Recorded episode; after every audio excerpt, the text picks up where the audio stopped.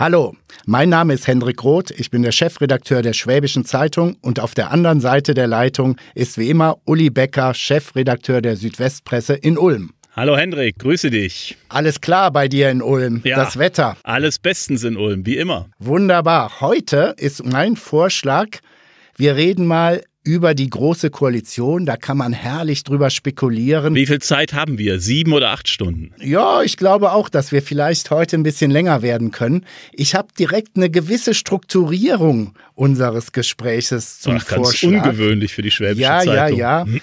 Ich würde am liebsten zunächst mit dir wetten, was passiert. Dann würde ich gerne mit dir die Parteien einzeln durchgehen, auch mal ein bisschen Baden-Württemberg beleuchten, obwohl das auf den ersten Blick nichts mit der großen Koalition zu tun hat. Und am Ende würde ich einfach sagen, müssen wir die Wette, die wir jetzt vielleicht zu Beginn aussprechen, nochmal revidieren. Also alles klar, ich gehe auf jede Wette ein. Was ist der Wettpreis? Ja, da können wir mal drüber nachdenken. Also jetzt nicht sowas wie Rotwein und so weiter, das ist viel zu abgehoben. Irgendwas Nettes sollten wir uns über auch für die Zuhörer überlegen, dass wir vielleicht mal sagen, die Zuhörer geben uns mal ein Thema vor. Okay, dann machen wir das so. Also das machen wir auf jeden Fall, ob wir die Wette gewinnen oder nicht. Aber dann bin ich mal gespannt auf deinen Wett oder nee, nicht deinen Wetteinsatz, den hatten wir ja schon bereits, sondern ähm, auf deine Wette, wie du sie formulierst. Meine Wette ist, hält die Große Koalition bis Weihnachten 2019 ja oder nein? Und ich sage nein. Also, also wir haben die berühmte, zwar nicht im Koalitionsvertrag stehende, aber in aller Munde befindliche Revisionsklausel Ja. im Spätherbst und wir haben im Dezember SPD-Parteitag. Also das sind zwei Dinge, die man jetzt ins Kalkül bringen muss. Und wir haben Wahlen, Und die wir sehr haben Wahlen. schwierig für die SPD werden. Und wir haben, äh, ja, 24. Dezember 2019. Haben wir dann noch die große Koalition oder nicht? Ich würde leider, also ich, das ist jetzt blöd, ich muss ja dagegen halten. Also ich halte jetzt mal dagegen, du hast gewettet, ähm, sie wird äh, nicht mehr bestehen, dann sage ich nein, sie besteht noch. Okay. Obwohl ich nicht ganz innerlich überzeugt bin, aber sonst macht es ja keinen Spaß. Ja, und vielleicht kriegen wir es ja im Laufe dieses Gespräches, dass irgendjemand von uns beiden die Meinung wechselt. Okay. Ja, ich würde als erstes, ich habe hier einen, einen Tweet von Andreas Püttmann vorlegen. Das ist ein katholischer äh, Journalist, den ich schon mal äh, zitiert habe. Ja. Aber der hat einen ganz lustigen Tweet abgesetzt am 9. März. Und zwar macht die SPD jetzt auch schon den Lindner. Lieber gar nicht regieren als mit AKK regieren. Liebe Leute, so wird das nichts mehr mit der Demokratie. Je weniger Stimmen, desto weniger hat man zu bestimmen. Schon gar nicht das Spitzenpersonal der anderen. Naja, Mit das dem, ne? Ja, ja, weiter. Äh, Hast du Ja, was? nee, nee. Also damit geht er ja auf die Äußerung der SPD los, dass sie sich weigern, eine AKK unter Umständen zur Kanzlerin zu wählen. Naja, also der Kollege hat natürlich vollkommen recht. Sein oder äh, der, der alte SPD-Grande Franz Müntefering hat es ja in drei Wochen, äh, drei Worten, nicht in drei Wochen, in drei Worten zusammengefasst, Opposition ist Mist. Ja. Ja, du kannst halt nichts mehr bestimmen. Du sitzt dann auf der Bank und schaust zu. Und deshalb, um jetzt mal bei unserer Wette zu bleiben, deshalb bin ich ja nicht so ganz sicher. Also es wird jetzt getönt und geklingelt. Und diese berühmte Revisionsklausel hat ja plötzlich aus einer vierjährigen Legislatur eine zweijährige Legislatur gemacht, Genau. obwohl das, glaube ich, der Erfinder Martin Schulz bei den Koalitionsverhandlungen damals, damals saß er ja noch am Tisch mit der Kanzlerin, ähm, gar nicht so im Sinn hatte. Aber am Ende des Tages, also die SPD, das gute Kita-Gesetz und das starke Familiengesetz und das Rentenpaket, was sie planen und überhaupt dieses Wir lassen Hartz IV hinter uns, das funktioniert ja nur, wenn du was zu sagen hast. Wenn du nichts Genau. mehr zu sagen hast, hm. also würde ich mal sagen, ähm, obwohl der kleine Kevin immer wieder stänkert und sagt, ich will ja mal raus aus der Koalition, glaube ich nicht dran. 2019 besteht die noch, zähneknirschend und die gehen dann schön weiter in, dies, in das Ende dieser Koalition. Ich glaube, da ist auch ein Denkfehler, äh, zu dem kommen wir auch später noch. Denkfehler. Pap- Nein, nein, ein Denkfehler bei manchen Genossen, äh, nicht bei deiner Argumentation.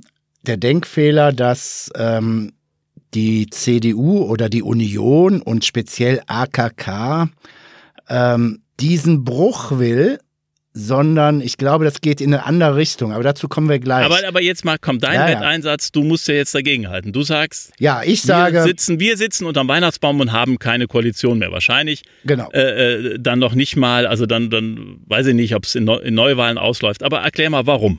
Also ich komme erstmal über die Wahlen in den ostdeutschen Bundesländern, die für die SPD extrem schwierig wären. Und ich komme auch über die Europawahl. Ähm, da wird jetzt das erste Mal Panikgeläut äh, durch die ganze Republik bimmeln.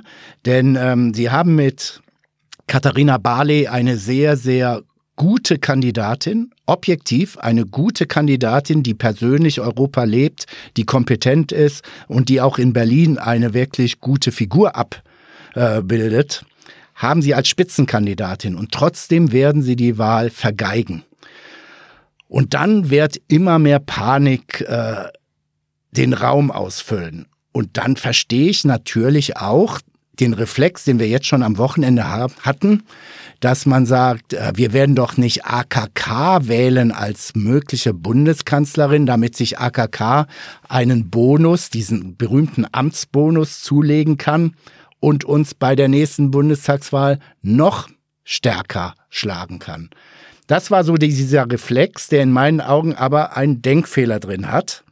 Denn ich glaube, dass AKK überhaupt nicht will, dass sie mit SPD-Stimmen zur Kanzlerin gewählt wird, sondern ich glaube, sie hätte die Idee, dass die ganze Koalition einfach platzt und sie macht jetzt Jamaika oder weil die Grünen, und da kommen wir ja gleich auch nochmal zu, im Moment in den Umfragen so stark sind, dass sie direkt schwarz-grün macht. Naja, da ist natürlich auch viele, viel dabei, was hätte, hätte, Fahrradkette, man Klar. weiß es halt nicht so genau. Äh, Das ist immer das Problem an Prognosen, dass sie in der Zukunft liegen. Das ist ja ähm, leider so. Ich glaube, da ist halt eines nicht bedacht. Ähm, oder, oder vielleicht, äh, oder meine Meinung ist, dass das eine stärkere Rolle spielen wird, nämlich die Überlegung, welche Alternative haben wir denn? Und die SPD, äh, außer Klein Kevin, der mit dem, mit dem Bein auftritt und sagt, ich will halt nicht mehr und ich halte das zumindest in Teilen, ich will das nicht ins Lächerliche ziehen, aber in Teilen für eine Trotzreaktion. Aber der Kann- konservativere Johannes Kars hat gesagt, sollten wir vor so einer Möglichkeit stehen, AKK wählen zu müssen, Ja, halt, halt, halt. dann Das laufen ist- wir amok. Ja, das sagt das- der Kars. Ja, das sagt Karst und da äh, hat er das, ich, ich denke, das würde die SPD auch tun. Aber die Frage ist, kommt es zu diesem frühen Zeitpunkt überhaupt dazu, dass AKK gewählt werden soll, beziehungsweise dass die Kanzlerin sagt, ich übergebe jetzt schon, zwei Jahre vor Ende der Legislatur, ich übergebe jetzt schon die Verantwortung in Richtung AKK. Ich glaube, sie will das gar nicht. Alle Äußerungen deuten darauf hin, dass sie nach wie vor die Zügel in der Hand halten will. Und ob so früh der Wechsel schon kommen soll, weiß ich nicht. Natürlich werden die Wahlergebnisse nochmal, die können zu einem großen Umdenken führen, je, je nachdem, wie radikal das ausfällt. Jetzt sind ja die Umfragen so, dass die SPD sich in den letzten Monaten ähm, oder letzten Wochen wenig bewegt hat, also nicht weiter nach unten gefallen ist, die AfD aber auch nicht weiter nach oben gegangen ist. Also man hat so einen gewissen Stillstand. Und dann kommt heute Forsa, Herr Güllner, heute die Umfrageergebnisse. 67 Prozent der Deutschen wollen, dass Angela Merkel Kanzlerin bleibt. Also wird man natürlich gucken, wollen wir wirklich jetzt diesen Bruch provozieren? Und, da hast du vollkommen recht, wenn AKK zur Wahl stünde, sagt die SPD nicht mit uns, das machen wir nicht. Also die Koalition ist beendet und es kommt dann höchstwahrscheinlich zu Neuwahlen, genau wie du das gesagt hast. Wenn aber die Kanzlerin weiterhin Merkel heißt, hieße, wird die SPD zweimal nachdenken, ob sie lieber auf diese harte Oppositionsbank, Oppositionsbank geht, weil da kann sie gar nichts bewegen, außer dass sie Forderungen stellt, die zwar dann nicht mehr umgesetzt werden müssen, aber vielleicht die Klientel befriedigen, aber ich glaube nicht, dass sie ihnen das Stimmen bringt. Ein kleines, wie bewertest du denn dann in dieser Argumentation ähm, die Antwort von AKK auf die Europa-Initiative vom französischen Präsidenten Macron? Da sage ich als allererstes, und da bin ich bei der Bundesjustizministerin Barley, Klammer auf SPD, Klammer zu, Spitzenkandidatin für die Europawahl. Die sagt, da stimmt was mit der Kleiderordnung nicht. Der Staatspräsident richtet einen Appell an Europa und die Antwort aus Deutschland kommt nicht aus dem Bundeskanzleramt, sondern aus dem Konrad-Adenauer-Haus von der Parteivorsitzenden der größeren Koalitionspartei. Seltsam, oder? Absolut. Die Kleiderordnung ist da nicht eingehalten. Ähm, die Parteivorsitzende ohne politisches Amt antwortet Macron. Das werden die Franzosen ohnehin ähm, als sehr merkwürdig empfinden, weil die Franzosen in der Politik da eine etwas andere Sicht haben. Also dieses auf Augenhöhe ist denen nicht unwichtig, sondern wirklich wichtig. Das ist merkwürdig, da hast du vollkommen recht. Man würde das von der Kanzlerin erwarten, aber da habe ich auch zwei Interpretationsweisen. Und meine, ich bleibe bei meiner Wette, die beiden Damen machen Arbeitsteilung. Die, die, die Kanzlerin sagt, du musst ja nicht Kanzlerin sein, um bereits außenpolitisch Signale zu setzen. Du kannst das auch tun, wenn du nur als CDU-Vorsitzende antwortest. Aber du hast jetzt zum ersten Mal außenpolitisch sozusagen an Profil gewonnen. Das könnte auch der Hintergrund sein. Denn, denn ohne Zustimmung der Bundeskanzlerin würde AKK nie antworten. Das heißt, die beiden müssen das besprochen haben. Man kann natürlich auch interpretieren, das ist der Beginn der Kanzlerschaft AKK also hin zu einer, einer Ablösung.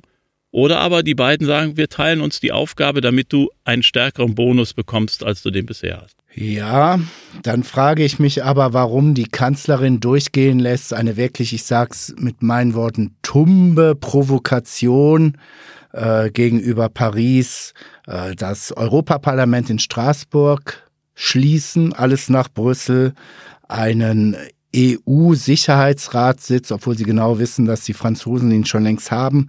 Ähm, das ist alles irgendwie wirr. Was aber in meinen Augen und bei Gesprächen, die du ja auch in Berlin führst, ähm, man in letzter Zeit sehr häufig wiedergespiegelt bekommt von Leuten, die von der CDU äh, wirklich schon Ahnung haben und sie seit Jahrzehnten äh, verfolgen. Es scheint so, dass es AKK in den letzten Wochen gelungen ist, eine gewisse Geschlossenheit zu organisieren. Ähm, Friedrich Merz, der große Rivale, äh, soll angeblich bereit sein, äh, auf Platz 1 der NRW-Landesliste raufzurücken. Mhm. Damit würde ja im Zuge einer Neuwahl, könnte sie wirklich die, den Wirtschaftsflügel der CDU befrieden. Mhm. AKK selber könnte weiter versuchen mit, ja, ich weiß es nicht, ob, nachdem sie jetzt den europäischen Mindestlohn so vehement abgelehnt hat, nichtsdestotrotz, glaube ich, findet AKK bei dem Arbeitnehmerflügel mehr Widerhall, sodass da die Union mehr oder minder geschlossen ist. Und sie könnte über diese ja, Taktik oder wir können ganz groß sagen von einer Strategie sprechen. Ich bleibe jetzt mal bei der Taktik. Es gelingt mir, die SPD irgendwie ja, beiseite zu lassen. Ich kann mich besser aufstellen äh, in einzelnen Politikbereichen, weil ich dann mit Merz und AKK alles Mögliche will sagen, vielleicht drücke ich auch Grüne, FDP und sogar AfD runter und hebe die CDU wieder auf zwischen 35 und 38 und dann gelingt mir immer Schwarz-Grün. Aha, gewagte Theorie, gewagte Theorie. Also, äh, also niemand kann dem widersprechen, dass alle davon träumen und die CDU allemal, dass sie wieder an, an 40 Prozent irgendwie herankommt. Halte ich aber für schwierig und im Moment fast nicht zu erreichen, weil sich die, die Machtverhältnisse in Deutschland äh, auch gesellschaftspolitisch insgesamt verschoben haben. Also da glaube ich ähm, eher nicht dran, womit du vollkommen recht hast. Sie antichambriert am rechten Flügel. Also sie versucht, Merz einzubinden. Sie versucht vor allem die Wirtschaft einzubinden, um ihr Malus loszuwerden, dass sie eigentlich eine eher äh, ja, eine, eine eher liberale CDU-Vertreterin sei, sondern dass sie auch die konservativen Kreise befriedigen kann. Also ich glaube, das ist schon ihr Ziel und deshalb, oder so sehe ich oder interpretiere ich auch die Antwort auf Macron. Es ist ja Macron hat eine große Vision entworfen. Vision braucht Europa, sonst werden wir mit diesem Kontinent nicht vorankommen. Aber er hat natürlich gleichzeitig mit dem Mindestlohn und den, der sozialen Absicherung Dinge formuliert, die im Grunde nur dann möglich sind, wenn, sozial, äh, wenn nationale Souveränität abgegeben wird. Das ist ein rotes Tuch für die konservativen oder sogar, sagen wir mal, den rechten nahestehenden Kreisen. Das weiß, weiß AKK und deshalb wird sie dem nicht entsprechen und, und widerspricht Macron an der Stelle. Also ich glaube, das ist ganz, ganz stark auch innenpolitisch geprägt, diese Antwort. Die ist nicht nur europäisch geprägt, also ganz stark innenpolitisch. Das versucht sie gerade. Ich glaube auch, sie versucht halt, die CDU wieder stärker ähm, in diese Kreise einzubinden, damit sie äh, über diese 30 Prozent wiederkommt, die sie in den Umfragen hat. Aber all das, und da wiederhole ich mich, mündet oder mündet nicht zwingenderweise. Also ich werde wahrscheinlich unter Weihnachtsbaum sitzen, Marzipankartoffeln essen und äh, weinend dir recht geben müssen, kann sein, aber bei mir ist noch nicht zwingend der Gedanke, dass das in Neuwahlen oder in ein, eine Kanzlerschaft noch in diesem Jahr münden muss. Um dir ein bisschen Mut zu machen, würde ich gerne jetzt von der GroKo mal auf diese schwarz-grünen Planspiele zu sprechen kommen. Ähm, die Grünen haben sich unter ihren zwei neuen Vorsitzenden Habeck und Baerbock sichtbar breiter aufgestellt. Die Frage ist aber, wären die bereit, so ohne Wenn und Aber mit einer deutlich konservativeren CDU zu koalieren, wenn die SPD nach mehr nach links gänge, mehr Umfrage plus bekäme. Es gibt ja so eine leichte Tendenz nach oben bei der SPD. Ähm, sprich, hier in Baden-Württemberg sagt man ja häufig, ja, die Fundis gibt's nicht mehr, der linke Flügel ist gar kein Flügel mehr und so weiter und so fort. Ich glaube, in Berlin, in NRW und in vielen anderen Bundesländern gibt's ihn sehr wohl. Und da gibt es immer noch sehr prominente Grüne, die eigentlich lieber Rot-Rot-Grün machen würden.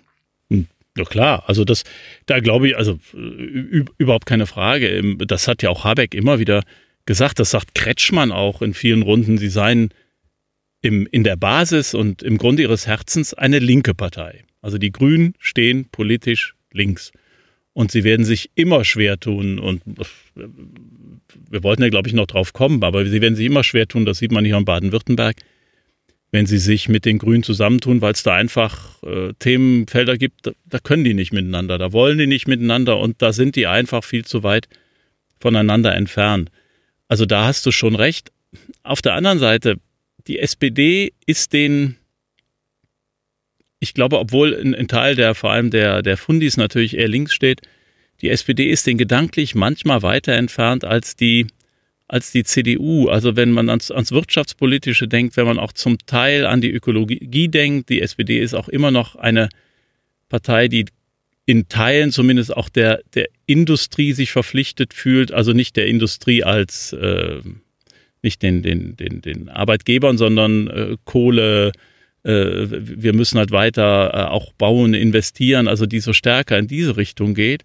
Und ich weiß gar nicht, ob, ob, ob, die, ob die Freiburger Gefühlswelt eines Grünen, der halt die, die Grünen dort wählt, äh, ob, die, ob der der SPD näher steht oder doch eher so einem ökologischen Wertekonservatismus, der der dann doch eine, eine, eine, eine, Einheit oder eine Koalition mit der CDU fast einfacher macht. Ich glaube, wir sollten die Baden-Württemberg-Brille ablegen, denn ich glaube, das ist ja jetzt auch keine übertriebene Formulierung, dass die Grünen in Baden-Württemberg schon ausgesprochen konservativ sind. Ja, klar, aber. Aber ja, ich finde, das AKK hat in den letzten zwei, drei Wochen gezielt den Grünen schon einen vorgekoffert, weil AKK erstmal die Reihen schließen will in der CDU. Ich komme mal mit den Sachen. Äh, dieses CDU-Werkstattgespräch zur Migration, da kann man sagen, was man will, aber da kommt raus, dass sie Grenzschließung als Ultima Ratio äh, für möglich hält. Das geht mit den Grünen schon mal gar nicht. Dann gibt es diesen unsäglich schlechten Karnevalswitz über Toiletten für das dritte Geschlecht. Ja, ähm, das, aber das ist doch auch. Das, das ist Karneval, das, ist das nehme ich auch nicht so ernst, aber ich glaube, ähm, dass das schon bei einigen Grünen natürlich zu den Reflex auslöst, zu sagen, ey, nee, Leute, dann sogar lieber mit SPD, Linken, in der Opposition und aber wir haben da nicht so die Basis. Die Basis muss ja auch, die Basis für eine Zusammenarbeit muss auch, auch gefühlt da sein. Ja, also du, du, du hast recht, natürlich, äh, also gerade die, ähm, die, die, die, das Treffen der CDU im Hinblick auf Migration und das Aufarbeiten der letzten äh, vier Jahre äh, der Flüchtlingskrise haben natürlich gezeigt, dass sie innenpolitische Positionen vertritt, die in einem Koalitionsausschuss, den man jetzt äh, eventuell gründen müsste, wenn CDU und Grüne zusammenkämen, nicht durchsetzbar sind, ganz klar. Was AKK macht, ist natürlich ähm, große politische Kunst, äh, weil sie zurzeit einen, also sie kommt mir manchmal vor, die geht über so ein äh, irgendwie Scherbenfeld, Eiertanz über einen Grat und versucht nach links und rechts irgendwie sich abzusichern. Du musst überlegen, was sie sagt. Sie sagt auf der einen Seite, die Grenzung der Schließen, äh, die Schließung der Grenzen sei Ultima Ratio. Ähm, und auf der anderen Seite versucht sie sich aber auch in einem Gespräch mit Göring Eckert in der Bild am Sonntag den, den Grünen geradezu anzubieten als Partner und Gemeinsamkeiten zu finden und die beiden, dass sie sie am Ende ja nicht in den Arm gelegen haben in dem Interview war ja noch, das, das hat ja noch gerade gefehlt. Also sie versucht beide Seiten irgendwie miteinander zu verbinden und nach beiden Seiten zu vermitteln, ich bin die Richtige. Das ja. ist eine hohe Kunst, das kann aber granatenmäßig nach hinten losgehen wenn sie sich äh, irgendwann mal verzettelt. Also das ist so eine Sache, da bin ich mir nicht ganz sicher. Aber wie geschickt sie das macht, und ich finde das wirklich geschickt, das zeigt dieser von dir, ja, der Witz war nicht besonders gut. Ja, ja, gut. Aber, aber, aber, wenn ich wie Sie als Ministerpräsidentin im Saarland gearbeitet habe, weiß ich, wenn ich bei, wenn ich vor dem Rottacher Narrengericht, Rottweiler Narrengericht, was, Rottweiler Narrengericht ja. stehe, wenn ich da stehe, dann und, und ich spreche äh, das dritte Geschlecht an, weiß ich ganz genau, jetzt gibt's medial Prügel. Klar. Das wusste sie ganz genau, was passieren genau. würde. Ja. Und was hat sie gewonnen? Sie hat die gewonnen, die weiter rechts stehen und sagen, oh, genau. diese ganze Political Correctness, endlich sagt's mal einer, was soll der ganze Mist. Also eine Provokation, wo sie versucht, wieder rechts zu fischen. Sie muss aber aufpassen, dass sie dann links nicht plötzlich alle verärgert. Also was sie da macht, ist ein ah, so, so, so ein Spitzentanz. Ich weiß nicht, wie es ausgeht. Sie kann damit durchkommen, sie kann aber auch schrecklich auf die Nase fallen. Den Gedanken hatte ich auch, und zwar im Zusammenhang mit dieser Antwort auf Macron. Ähm, da ist teilweise eine Wortwahl drin und wie ich schon sagte, diese Forderung nach Schluss mit zwei Sitzen des Europaparlaments und so weiter. Ähm, das fand ich schon sehr amateurhaft. Und mein Gedanke kam dann, um mal wieder eine Reminiszenz auf vergangene Zeiten, das wäre einem Friedrich Merz nie passiert. Friedrich Merz als ehemal oder noch ist er äh, Chef der Atlantikbrücke, also der Organisation, die Zusammenarbeit zwischen Deutschland, Europa und den USA äh, dafür eintritt. Ähm, der hätte so, solche Sprüche nie rausgebracht. Da wäre viel mehr außenpolitisches Know-how und Qualität reinzukommen, reingekommen.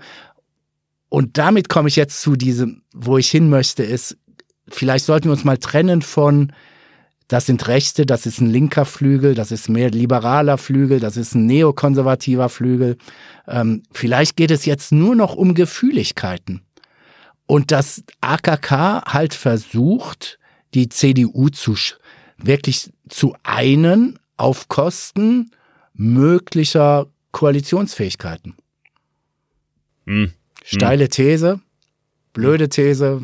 Ich nee, merke nee, die Reaktion. Ich bin, ich bin am überlegen. Also da ist natürlich, da ist natürlich was dran. Ich, ich hatte gerade darüber nachgedacht, ob die, also ob die AKK tump antwortet oder ob sie es provoziert. Und ich, also ich schätze sie als Taktikerin ein, was sie im Saarland auch schon äh, bewiesen hat. Also ich glaube eher, dass sie, dass sie eine Absicht hat in diesen Provokationen, dass sie, dass sie Signale aussendet nach innen, nicht Richtung Frankreich, sondern ganz klar nach innen. Und du hast recht, Friedrich Merz, also als Transatlantiker, ausgewiesener äh, Außenexperte, wäre das nicht passiert. Aber ich glaube, sie hatte gar nicht die Absicht, ähm, so dazustehen, sondern sie versucht, Sie versucht ganz klar, sich an einer Stelle zu positionieren, wo die Kanzlerin nicht mehr steht. Und das ist ihr Kalkül. Ja, aber ich muss offen gestehen, auch hier in unserem Podcast, das verstehe ich dann nicht. Also ich, ich bin komplett bei dir. Beim Narrengericht weiß ich ganz genau, was ich mit dieser Äußerung auslöse, ganz gezielt. Sie ist saarländische Regierungschefin gewesen. Sie spricht meines Wissens fließend Französisch. Sie muss aufgrund ihrer eigenen Biografie eigentlich wissen, wie wichtig Deutsch Land und Frankreich dieses Verhältnis ist für Europa, aber auch für beide Staaten. Und dann kommt da so, ein, so ein Schuss aus der Hüfte raus äh, mit, davon können wir wirklich ausgehen, mit Wissen der Kanzlerin. Und da bin ich wirklich, ich sage es ganz offen, überfordert, äh, um da irgendeine Strategie zu erkennen. Ich halte das für klein, klein, ganz, ganz bitteres, kleinstes Karo. Also in diesem Sinne ja, weil Macron hat eine Vision entworfen und wir sind die Deutschen wieder mit Ja, aber. Also da gebe ich dir recht und im Hinblick auf Europa, ganz egal, ob Macrons Vorschläge durchsetzbar sind oder nicht, also jetzt sind wir schon wieder bei Europa, bei dem Thema im Hinblick auf Europa, ist es toll, wenn einer mal sagt, Europa ist so wichtig wie nie zuvor und jetzt müssen wir einfach mal ähm, einen richtig großen Schritt machen. Das würde man sich natürlich auch mal von einer Kanzlerin oder von einem Kanzler in Deutschland wünschen, dass er sowas solche Worte fände. Vielleicht kommen wir nochmal zu der Wette zurück, um dich ein bisschen ah. äh, sicherer zu machen. Jetzt komme ich mit einem Argument oder mit Für einem mich? Gedanken, ja, ja, ja, der mir widerspricht. Wir haben in den letzten vier, sechs Wochen überhaupt nichts richtig Aufregendes mehr von der CSU gehört, denn die gehören ja auch noch dazu. Herr Söder ist jetzt ein Brückenbauer, ähm, gegen wen er austeilt, ist einmal die AfD, da fallen auch Worte wie Nazis und dann teilt er aus auf die Grünen. Will sagen, vielleicht ist die CSU auf einmal der stabilisierende Faktor der großen Koalition. Also ich meine, CSU ein stabilisierender Faktor, das wäre, also das finde ich zumindest mal eine mutige These und eine ganz neue. Ähm, also schön wäre es ja, wenn wenn aus Bayern wirklich mal was Konstruktives käme, aber ich glaube nicht so recht dran.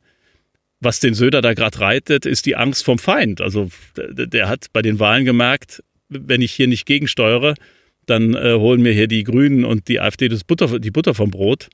Und deshalb hat er, also auf Deutsch gesagt, Kreide gefressen. So ein Söder, den hat man ja, auf, also der politische Aschermittwoch, das war ja handsam. Ähm, von einem, vor einem Jahr hörte sich das noch ganz anders an.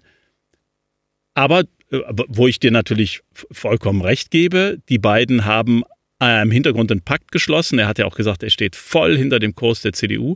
Die haben im Hintergrund einen Pakt geschlossen, von dem ich gerne mal wüsste, was er beinhaltet, weil da, da, da müssen ja Versprechungen gelaufen sein in irgendeiner Art und Weise, die sie in der Machtoption aneinanderketten.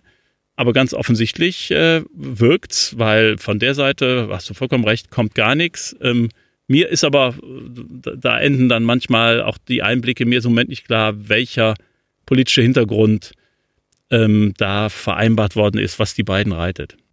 Wir spekulieren ja jetzt wirklich eigentlich den, über den gesamten Podcast. Ja, du, also, ähm, darf ich also, in den großen Zaubertrunk noch eine Prise, los, Prise damit. Kretschmann reinhauen? Aha, Kretschmann ist immer gut. Kretschmann gibt immer genau die richtige Würze für alles. Sehe ich ähnlich sollten wir mal die nächsten Monate genauestens beobachten, wie die Südschiene arbeitet. Es soll doch demnächst auch ein Treffen möglicherweise am Bodensee geben zwischen Söder und Kretschmann. Ich habe da was gehört von wegen, wir fahren auf einem Bötchen hin und her, dann sind wir mal in bayerischen Hoheitsgewässern, mal in württembergischen was Hoheitsgewässern. Was du alles hörst, das habe ich noch gar nicht gehört. Ja, ja, das, so? das sind so, das sind Gerüchte oder Flurfunkgeschichten. Ähm, ja, ihr seid ja auch näher am Bodensee, das kriegen ja, wir hier oben nicht. Mehr. Ja, ja, ja. Und wir haben eine bayerische Lokalausgabe. Ne, ja, die haben wir auch. Also, ja, gut.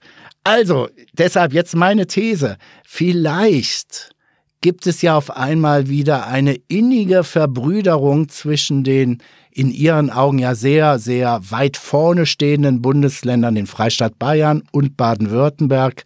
Ähm, sehr vergleichbar mit Innovationskraft und so weiter und so fort. Ich halte dagegen. Ja. Also einfach nur, weil sonst wird es auch nicht interessant, aber auch aus Überzeugung, Kretschmann konnte mit Horst Seehofer persönlich. Warum das so ist, ich, kann ich auch nicht wirklich beurteilen. Also so intensiv habe ich Herrn Seehofer äh, privat noch äh, nicht erlebt oder gar nicht erlebt, also kann ich mir da kein Urteil bilden. Aber die beiden hatten, und das hat Kretschmann ja auch mehr, mehrfach betont, ein tatsächlich gutes persönliches Verhältnis. Und genauso hat er betont, dass er mit Söder kein gutes Verhältnis hat. Und dass Kretschmann ist ein Mensch, der trägt sein äh, Herz auf der Zunge. Das heißt, wenn es mit einem anderen persönlich schlecht geht, dann ist auch die Chance, unmöglich ist es natürlich nie in der Politik, aber ist auch die Chance, dass daraus eine fruchtbare Zusammenarbeit wird, extrem gering. Also da würde ich sagen, bevor die beiden richtig dicke Freunde wären,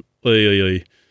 Hm. Aber Kretschmann wurmt es ja bis heute, dass bei der vorletzten Bundestagswahl Trittin die schwarz-grüne Möglichkeit zerschossen hat. Ja, klar. Also für, für Schwarz-Grün würde er eine Menge tun. Aber ja, ja, vielleicht aus taktischen Gründen. T taktische Bündnisse, das kann schon sein. Aber so die Südschiene in herzlicher Verbundenheit, schauen wir mal. Also bei mir die Quintessenz aus unserem Gespräch ist ähm, Spekulation hin oder her. Wir wollen mal offen lassen, ob es Strategien gibt. Wir haben gar nicht so viel über die SPD gesprochen. Ähm, was das könnte sich mal. denn? Das siehst du ja, mal. Dann so sollten wir doch. uns doch mal den Genossen zuwenden. Ähm, der Oder wir machen es beim nächsten Podcast. Ich sehe gerade, wir sind ja schon ein halbes Stündchen dabei. Nicht, dass unsere Zuhörer in Dauerschlaf verfallen. Ah, aber wir können ja noch mal kurz auf die SPD eingehen. Also ähm, sie ist doch merklich in den letzten Monaten nach links gezogen, ähm, sagt auch so. Du hast eben schon mal Müntefering erwähnt. Müntefering, der in seiner Zeit als Sozialminister schon gesagt hat, liebe Leute, die Demografie, das kann man zusammenrechnen. Eins und eins sind zwei und nicht 1,8 und so weiter und so fort. Wir bekommen ein riesen Demografieproblem und die SPD haut Rentenideen raus, auf Teufel komm raus. Sie haut Mindestlohn raus, sie haut alles Mögliche raus, ohne auch nur ansatzweise eine Finanzierung zu haben. Und was passiert? Durch angebliche Gerechtigkeitsthemen stabilisiert sie sich und in manchen Umfragen geht sie sogar ein bisschen hoch. Naja, vielleicht ist das auch Mitleid. Also, na gut, das ist jetzt ironisch. Aber die Klientelpolitik oder wenn, wenn der Effekt gekoppelt ist an das, was sie jetzt an Gesetzen verabschiedet haben, dann äh, sind das teure Prozentpunkte, die sich die SPD da auf Kosten der Steuerzahler erkauft. Sie haben natürlich, das muss man sagen, Sie haben in der ersten Hälfte der Legislatur sehr viel abgearbeitet, was auch im Koalitionsvertrag steht. Äh, Wir sind Aber- noch nicht bei der ersten Hälfte, wir sind Ja, doch. Im bei Herbst- der Hälfte Im vor Herbst- der Revisionsklausel. Nee, nee, nee, nee, nee. Im Herbst haben wir die Hälfte der Legislatur. Herbst 2019 ist äh, die Halbzeit und im Herbst 2021 wird neu gewählt, wenn alles so läuft wie, wie sonst auch. Also wir sind, haben. ja, wir sind aber, ja gut, in der So. ich definiere, wir haben jetzt knapp ein Jahr ja große du hast, du hast Ist recht, egal. ja, du, du hast natürlich recht. Ähm, wie immer, Hendrik. Nein, nein. Aber ich finde, ja, dieser Link, also dieses verzweifelt nach links steuern und verzweifelt endlich das Gerhard Schröder Erbe abzuwerfen, endlich Hartz IV komplett loszuwerden. Äh, Ja, es ist, ich, ich verstehe da die SPD in Teilen nicht, warum sie sich nicht versucht, auch mit der Mitte zu versöhnen. Und sie läuft ja irgendwo, wenn sie weiter nach links läuft, läuft sie bei der Linken vor eine Wand, dann ist sie in einem Konkurrenzverhältnis. Das wird auch schwierig werden, das komplett aufzulösen. Also ich, ich weiß nicht, ob das der richtige Ansatz ist, äh, den sie da fährt. Und ich bin gespannt, wie nachhaltig diese Erfolge sind. Ja, es wird wirklich spannend. Mir fällt auch jetzt nichts mehr. Ja, ich stimme dir zu. Es ist völlig, ähm, die Mitte ist weg. Es galt ja mal, zumindest als es weniger Parteien in Deutschland gab, die Aussicht auf den Bundestag hatten, dass die Grundregel, die Bundestagswahl wird immer in der Mitte gewonnen. Die galt ja über Jahrzehnte. Ich bleibe auch eigentlich, da bin ich schon auch vielleicht ein konservativer. Äh, Ich glaube, dass das auch nach wie vor stimmt. Hm. Und da bewegt sich die SPD schon weg und zwar eher in Gewerkschaftsarbeiterklientel, die es so eigentlich gar nicht mehr gibt. Ja, klar. Also, äh, aber das ist ja die, also das ist nochmal, glaube ich, echt ein Thema für einen eigenen Podcast. Also wie, wie, wie unser Pa- Parteiensystem sich auflöst und welche Milieus heute noch existieren oder nicht mehr existieren. Hochspannendes Thema. Und die SPD sucht da verzweifelt ihre Rolle. Und ich, ich drücke die Daumen, dass es funktioniert. Die Beispiele anderer europäischer Länder lassen aber fürchten, dass es eventuell auch die Sozialdemokratie verzwergen könnte. Ja, deshalb kommen wir Also. nochmal jetzt zur Revisionsklausel dieses Podcasts. Müssen wir unsere Wette verändern? Also ich bleibe bei meiner Meinung, äh, Heiligabend 2019 heißt die Große Koalition ähm, CDU und SPD und ähm, ist dann noch stabil. Ich bleibe mal meiner Position und prognostiziere dir persönlich, dass du bei deiner Geschäftsführung um eine Revisionsklausel deines Budgets 2020 kämpfen musst, weil nämlich Zusatzausgaben kommen, sprich eine Bundestagswahl. Und es kracht deutlich vor Heiligabend. Und zwar nicht aus strategischen Gründen, sondern aus reiner Panik. Dann werden wir sehen, wie weit die Panik trägt. War nie ein guter Ratgeber. Ja, die Panik kommt von der SPD und jetzt komme ich nochmal zurück. Die CDU wird das gerne aufnehmen, denn sie weiß ganz genau, ähm, eine, diese Debatte, die SPD solle AKK mitwählen und so weiter und so fort, das geht auch teilweise in verfassungs wirklich, wirklich schwierige Fragen. Die CDU wird diesen Ball gerne aufnehmen und irgendeine Geschichte, wie man neudeutsch sagt, narrativ brauchen, um zu erklären, warum es so nicht weitergeht. Und dann zielt AKK auf Grün. Und wenn es sein muss, nimmt sie auch noch die FDP mit. Die FDP ist ja vorsichtig, was, über die haben wir gar nicht gesprochen. Auch interessant, oder?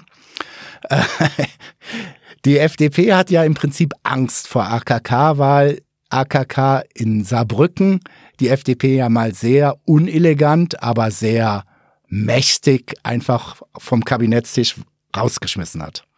Also ob die FDP Angst hat, ob Christian Lindner überhaupt vor jemand Angst hat, das ähm, stelle ich auch noch in Abrede. Und die FDP würde nach der Erfahrung, nach der traumatischen Erfahrung des Abbruchs der Jamaika-Verhandlungen wird die jetzt sehr viel tun und für, zu großen Kompromissen bereit sein, da an diesen Tisch wieder zurückzukehren. Mark my words, Christian Lindner hat sich, hat sich grün und blau geärgert, dass seine, seine Rechnung damals nicht aufgegangen ist. Aber auch das ist ein langes Kapitel, äh, warum Genügend diese, Stoff, auch so Ja. ein FDP-Chef, der auf einmal Angst hat vor demonstrierenden Schülern. Junge, Junge, Junge. ja, Wie auch immer. Also nochmal, die Wette gilt. Ich sage, du wirst dir ein neues Budget aushandeln müssen. Ich werde in weiser Voraussicht in meine Verhandlungen das schon so reinsetzen. Sprich, es wird Bundestagswahl im Frühjahr 2020 geben. Okay, dann werden wir mal sehen, was kommt. Das war natürlich, ähm, Hendrik, warst du heute zuständig für das Schlusswort. Ich bleibe bei meiner Wette und wünsche allen Zuhörern ähm, eine gute Woche und bis zum nächsten Mal. Das wünsche ich allen auch. Danke. Ciao, ciao. Ciao.